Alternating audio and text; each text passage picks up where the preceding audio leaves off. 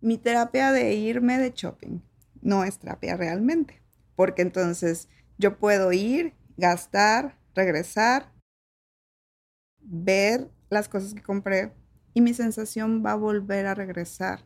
Por eso siempre se tiene que hacer y por eso puede ser algo que nos puede llevar a, una situación eh, muy difícil, a lo mejor económicamente, porque yo estoy gastando muchísimo más de lo que debería por compensar una emoción.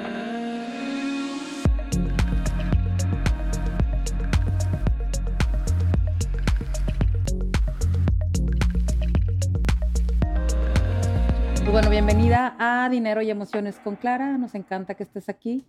Eh, creo que eh, para empezar quisiera eh, hablar un poquito de ti. Em, ¿por, qué, ¿Por qué psicología? Bueno, psicología yo es algo que quería estudiar desde niña porque siempre he sido muy curiosa, siempre he querido entender muchas cosas. Entonces me dio mucha lógica que era una carrera donde podía entender las cosas y aparte ayudar a las personas. ¿Qué es lo que más te, sorprende de, tu carrera? Que todo el tiempo hay situaciones nuevas, todo el tiempo, o sea, por más que uno pueda decir es muy común esto, eh, siempre va a haber algo que te puede sorprender. ¿Y cómo está relacionado el tema de psicología con eh, las finanzas? Pues bueno, de hecho es algo muy eh, relacionado simplemente porque si nosotros no podemos conocer nuestras emociones, si no sabemos cómo estamos funcionando, nuestras acciones van a ir desde un punto inconsciente. Entonces, si yo probablemente me siento mal o me puse triste, voy a tener una reacción para compensar eso, pudiera ser desde una forma financiera y ni siquiera voy a darme cuenta que eso que estoy haciendo viene desde algo que estoy sintiendo y que lo podría atender de una forma diferente. Como no lo sé atender, pues a lo mejor me gasto mi dinero. Para quienes nos escuchan, eh, un ejercicio así súper rápido. Cuando mencionamos la palabra dinero, ¿cuál es la primera emoción que se te viene a la mente? Y bueno, hablando de esto, ¿cuáles son las emociones más comunes que están eh, amarradas con el tema del dinero? Pues las emociones que estén amarradas tienen que ver con la historia de cada quien. Porque, por ejemplo, justo esto que decías, cuando nosotros pensamos en dinero, vamos a pensar desde lo que nosotros aprendimos que era dinero por lo que vivimos. A lo mejor eh, va a haber personas que el dinero lo van a asociar con, eh, con estabilidad, con felicidad, con eh, objetos o demás va a haber personas que van a asociar el dinero con faltante, con dificultad, con, con cosas desde lo que vivieron en su entorno. Entonces, cada palabra siempre va a tener un concepto diferente para cada persona por su propia historia. Una pregunta, eh, ¿tiene que ver, digamos, culturalmente la percepción que tiene del dinero los hombres contra las mujeres? Sí, eh, principalmente por cómo se nos ha educado. O sea, desde que el hombre debería de tener como cierto nivel económico porque el dinero está en nuestra cultura muy asociado con el poder. Entonces, en la protección, en el poder crear una familia, en el cómo se manejan las cosas muchos hombres están todo el tiempo pensando en que necesitan crear dinero para crearse una vida funcional o como se les dijo que tenía que ser, y las mujeres no necesariamente tienen ese concepto bien creado. Si bien muchas mujeres ahorita tienen la idea de, generar esa independencia y también crear esa parte, muchas mujeres no necesariamente se preocupan por, tener ese conocimiento del dinero o de cómo hacerlo por lo que se les enseña. En experiencia personal, cuando desconozco de algo, como que me cierro, me da miedo. Y así como a veces como niños chiquitos de que si no lo veo no existe. Eh, ¿Qué le podrías decir a alguien que sienta que el dinero no es su responsabilidad, que el dinero es algo que alguien de alguien más se encarga? Pues es, creo que fuera del dinero, creo que sería en todo. O sea, la información siempre nos va a dar un poder y un poder de decisión y un poder de transformar las situaciones. Cuando nosotros aprendemos sobre dinero, podemos entender que, que si ahorramos funciona diferente, que si invertimos funciona diferente, que si creamos dinero desde esta forma puede ser diferente para nosotros, a diferencia que si solamente quitamos esa responsabilidad, usamos nuestra tarjeta, la pasamos, nunca revisamos nuestros estados de cuenta, nunca eh, vemos desde dónde viene el dinero o cómo se pagan las cuentas. Y, es un, conocimiento que nos da también poder. Muchas veces el no saber las cosas es, es una parte de desempoderarnos nosotros mismos. Y entonces uno aprende desde lo que se nos enseña, pero también cuando somos adultos vamos eligiendo a qué le damos poder y a qué no le damos poder. ¿Y cómo pasamos del miedo a la acción? En el reconocerlo.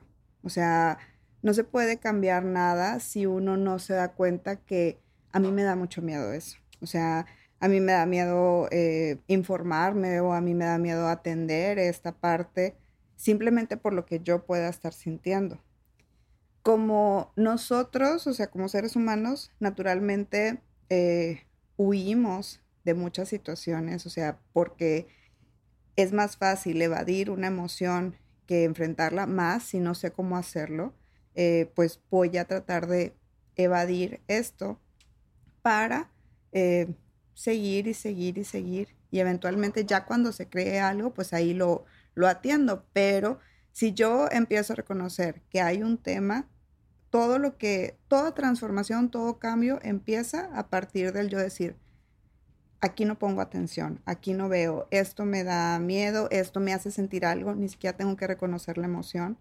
pero en el poder decir, aquí está pasando algo. Y ahí se puede hacer algo. En lo personal hay muchas veces que siento algo, pero no sé exactamente qué estoy sintiendo. ¿Qué preguntas me pudiera hacer para identificar mis emociones y así reconocerlas mejor? Yo creo que primero sería como incluir como el lenguaje de las emociones en, nosotros. Muchas veces eh, cuando yo llego a preguntar a, a, una persona, ¿qué sientes? Me dicen dos o tres cosas siempre. Es como, estoy feliz, estoy triste o estoy enojada. Y es como tan tan.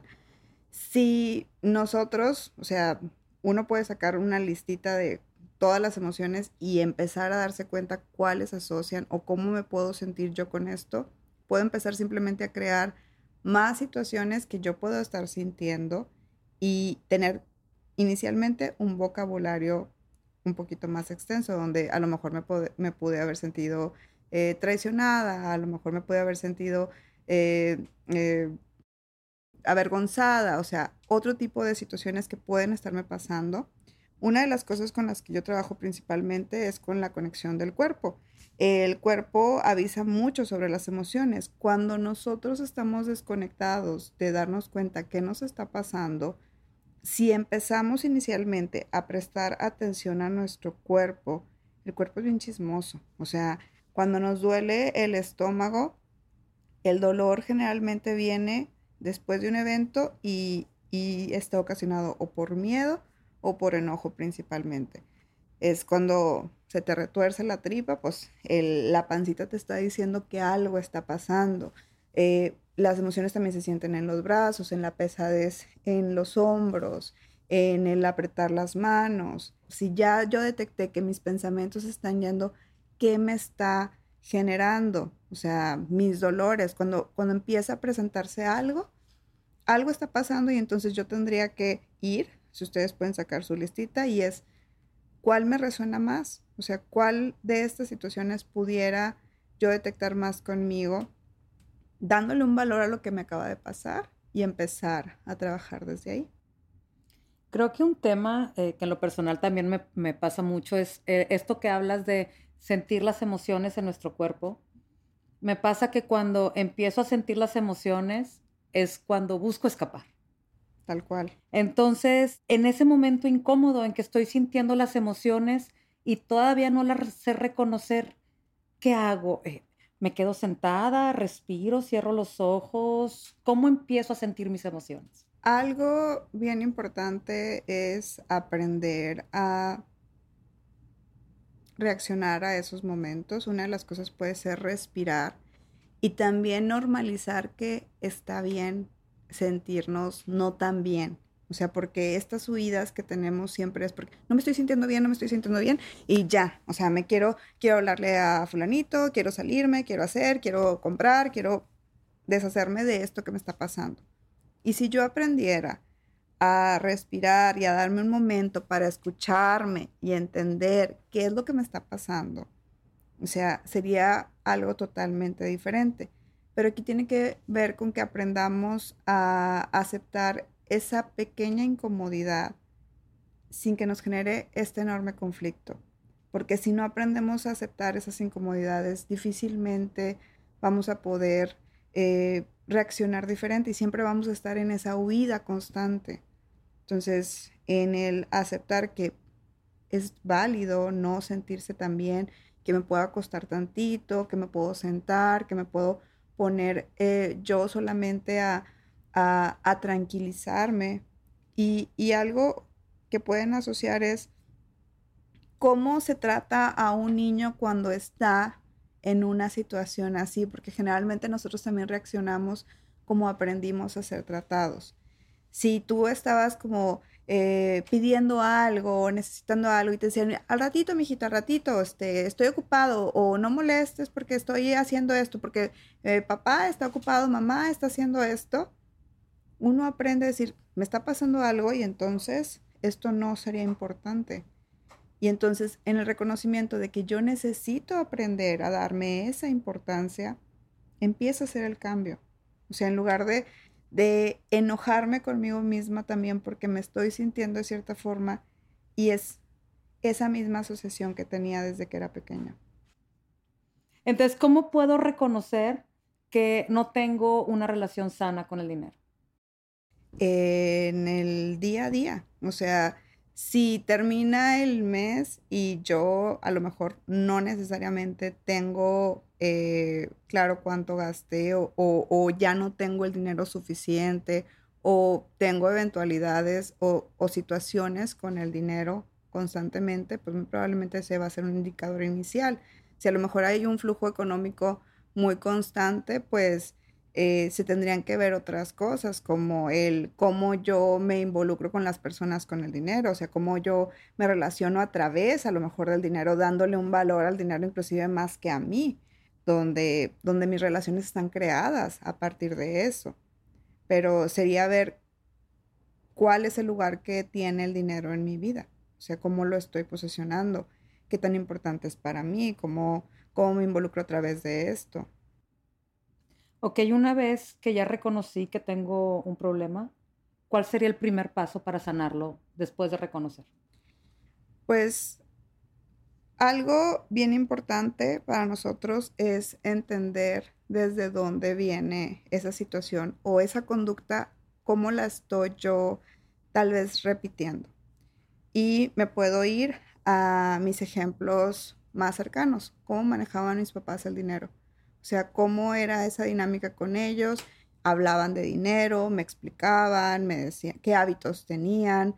Eh, se llegaba con dinero a fin de mes o a fin de quincena, o sea, cómo era el tema del dinero para ellos y cuál de las conductas de ambos yo puedo estar repitiendo. Porque ese es un ejemplo que nosotros podemos tener donde ahí está un caminito que se pudo haber creado que yo puedo estar haciendo muy similar. Y si yo manejo eso, yo también puedo trabajarlo a partir del espejo de lo que aprendí y ver qué puedo hacer diferente, cómo lo quisiera yo modificar, este, qué me funciona a mí, qué no me funciona a mí, que a lo mejor a ellos les funcionó, pero en el yo ser una persona diferente, trabajarlo totalmente diferente. Y eso puede ser un, punto de partida, porque nosotros aprendemos las conductas y es, y es lo que vamos repitiendo. Y por ejemplo, una vez ya reconocí que tengo un problema, ya vi de dónde viene. ¿Cuál sería un enfoque como muy práctico de decir, mira, puedes hacer esto para eh, sanar tu relación. Por ponerte un ejemplo, a lo mejor en mi caso es, híjole, me di cuenta que gastaba un montón en Amazon y Mercado Libre. Y cada vez que me sentía eh, sola o que, me, o que necesitaba afecto, llegaba y pedía algo. Y eso me da a mí una recompensa. Entonces, ¿cómo puedo yo hackear eso para tener la misma emoción o para, sí, para tener la misma emoción al decir, voy a comprar algo que no necesito a voy a, ¿cuál sería la otra parte? Aquí, o sea, nosotros creamos asociaciones, entonces, en el encontrar, si cada vez que yo me siento sola o cada vez que yo siento que no lo logré, la emoción que ustedes detecten que hace que nosotros gastemos. O sea, es como mi terapia de irme de shopping, no es terapia realmente, porque entonces yo puedo ir, gastar, regresar, ver las cosas que compré, y mi sensación va a volver a regresar. Por eso siempre se tiene que hacer y por eso puede ser algo que nos puede llevar a, una situación eh, muy difícil, a lo mejor económicamente, porque yo estoy gastando muchísimo más de lo que debería por compensar una emoción. Si yo detecto mi emoción y mi emoción es la soledad, yo necesito trabajar con esa emoción. O sea, ¿por qué me siento sola? ¿De dónde aprendí a sentirme sola? ¿Por qué me genera un tema?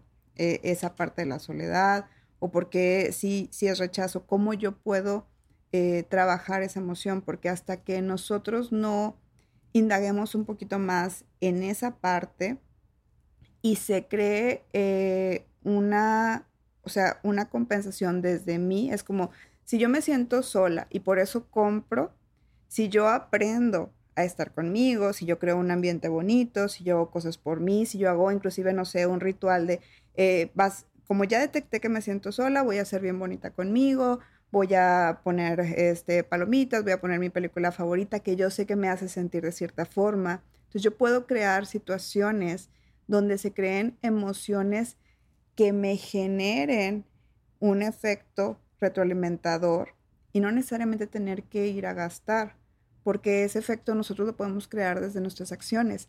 El tema aquí que muchas veces nosotros no le damos valor a nuestras acciones para nosotros.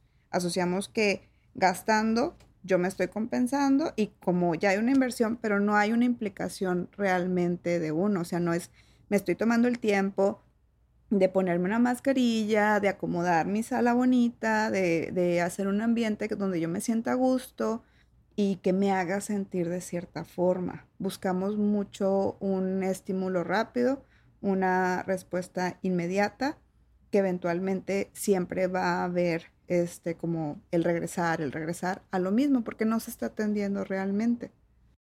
Creo que aquí sale una pregunta muy interesante eh, para reflexionar, es ¿qué hace que gastes? ¿Qué es lo que te lleva a gastar? Brenda, ¿y puntualmente qué crees que podemos hacer eh, de una manera muy práctica para empezar a sanar nuestra relación con el dinero? Eh, pueden hacer pues un ejercicio práctico que podría ser el darme cuenta cuando es cuando yo siento que ocupo comprar algo. O sea, es qué pasó antes, qué situación me pasó antes a qué emoción, o sea, y lo podrían escribir como un diagrama. ¿Qué me pasó antes? ¿A qué emoción lo puedo relacionar? ¿Qué me esté haciendo sentir? Y entonces, ¿qué necesito comprar? O sea, más que irme a necesitaría ir o quisiera eh, despabilar mi cabeza, es darme cuenta qué realmente está pasando en mi vida que está queriendo que, que yo pueda hacer esto. Si yo me empiezo a dar cuenta de las emociones que me están detonando, el, la búsqueda de querer comprar, yo ahora tendría que preguntarme, ¿cómo las atiendo? ¿Qué hago con esto? Porque al final del día esto vive en mí. Yo voy a ir a comprar, voy a regresar y esa emoción va a seguir en mí. O sea, voy a tener un estímulo bonito o retroalimentador mientras yo haga mi compra o viendo esto que tengo pero esa emoción sigue quedándose. Entonces, eso se tendría que atender sí o sí. Y si, si uno puede ver eso, puede evitar estar gastando solamente por las emociones y podríamos aparte tener un poquito más de información sobre nosotros. Entonces, si, si se puede aprender a detectar, eso ayudaría muchísimo. ¿Hay algún recurso que tú tengas en tus redes o plataformas que nos pueda ayudar? Sí, tengo un curso de conexión emocional y tengo un curso de autoestima, o sea, como para ir entendiendo las emociones y, diferentes clases que pueden tomar para aprender más que nada a conocerse. Y bueno, eh, Brenda tiene varios canales, eh, Instagram, TikTok, tiene un blog que se llama Aprendiendo a Fluir, donde habla de esto y muchas cosas más. Brenda, ¿dónde te podemos, dónde te podemos seguir? Eh, en Instagram o en Facebook tengo una página que se llama aprendeafluir.com pero mis redes también son Aprende a Fluir y ahí siempre estoy compartiendo ejercicios, información que tienen que ver con el conocer nuestras emociones y conocernos a nosotros mismos. Eso nos va a dar siempre la pauta para que funcionemos diferente y, hagamos una, nuestras acciones vengan desde lo que nos puede funcionar realmente a nosotros, no a lo que entendimos o hemos creado que, que debería de ser y a lo mejor no nos embona realmente. Y una última pregunta. Si tú pudieras hablar con Brenda de ocho años, ¿qué consejo le darías o qué le dirías acerca del dinero? Que empiece a ahorrar desde entonces. Porque eso, o sea, en lo personal yo lo he aprendido ya más grande. Y, y pese a que sí tenía a lo mejor esa información como no la validaba tanto, me hubiera dicho, sí, ahora, porque sí tenía dinero esa niña. Me encanta. Eh, quiero hacer una dinámica muy, muy sencilla. Eh, en Clara hicimos un juego que se llama Hablemos de Dinero y es un jueguito de cartas para empezar la conversación de dinero con tu pareja, con tu familia y contigo mismo, porque a veces creo que el no saber por dónde empezar, este, pues nos dificulta, ¿no? Ya dando el primer pasito, pues ya nada más sigue el que sigue y el que sigue. Entonces, te quisiera hacer tres preguntitas aleatorias. ¿Qué tipo de conductas perjudican mis finanzas? El no reconocer mis emociones, el ser muy impulsivo, el compararme todo el tiempo con los demás. Segunda pregunta. ¿Cuáles son mis criterios para decidir si comprar algo o no? Si mi vida va a cambiar drásticamente, si lo tengo o no lo tengo. Y la última es cómo se relacionan el dinero y mi felicidad. Si la felicidad estuviera relacionada con el dinero total, es que no hay una conciencia completa de la persona. Entonces, el dinero sí puede dar felicidad, o sea, y tiene eh, algo que ver, pero creo que no sería un marcarlo como un todo. Es como el dinero tendría que ser la respuesta de lo que yo hago que me genere felicidad y entonces pudiera obtener ese dinero. ¿Hay algo más, Brenda, con lo que te gustaría dejarnos? Eh, pues creo que sería todo. Los invito a que entren a, mi página, tengo un círculo de mujeres que hay clases de temas muy cotidianos y que hay herramientas para poder aprender, principalmente sobre el tema de amor propio y emociones.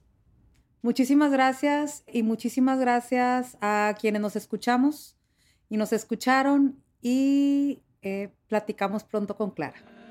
Gracias.